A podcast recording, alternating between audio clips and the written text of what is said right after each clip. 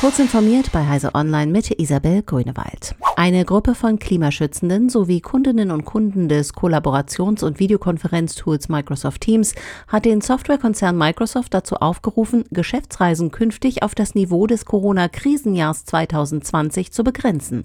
Statt zu geschäftlichen Treffen zu reisen, solle Microsoft besser das eigene Tool Teams für virtuelle Zusammenkünfte einsetzen, fordert die Kampagne Just Use Teams auf Twitter.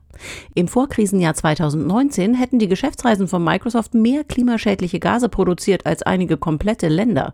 Microsoft könne nur dann eine führende Position beim Klimaschutz einnehmen, wenn der Konzern seine Reiserichtlinie anpasst und nur noch die notwendigsten Flüge durchführt.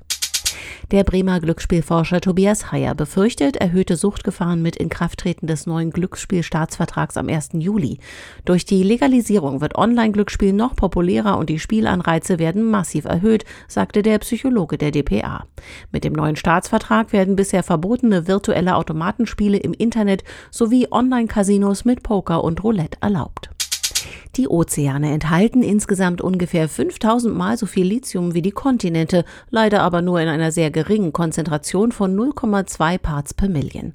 Forschende der saudi-arabischen King Abdullah University of Science and Technology haben nun nach eigenen Angaben ein Verfahren entwickelt, Lithium trotzdem auf wirtschaftliche Weise aus Meerwasser zu extrahieren, schreibt Technology Review.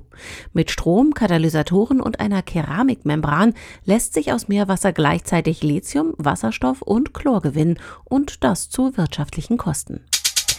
Der Softwareentwickler und Antivirenpionier John McAfee ist am Mittwoch tot in einer Gefängniszelle in Barcelona aufgefunden worden. Nur Stunden zuvor hatte ein spanisches Gericht seine Auslieferung an die USA genehmigt.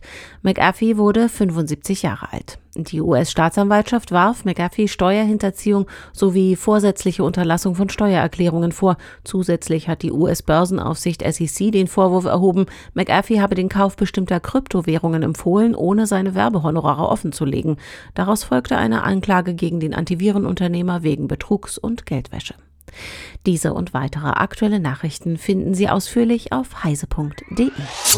Werbung. Kennst du die BDBOS? Wir sind der Telekommunikationsdienstleister der Bundesregierung und aller Einsatz- und Sicherheitskräfte in Deutschland. Wir betreiben die Netze des Bundes und das BOS Digitalfunknetz. Bei uns, der BDBOS, findest du herausfordernde Aufgaben, einen krisenfesten Job und einen familienfreundlichen Arbeitgeber mit mobilem Arbeiten und Gleitzeit. Weitere Informationen findest du unter www.bdbos.de.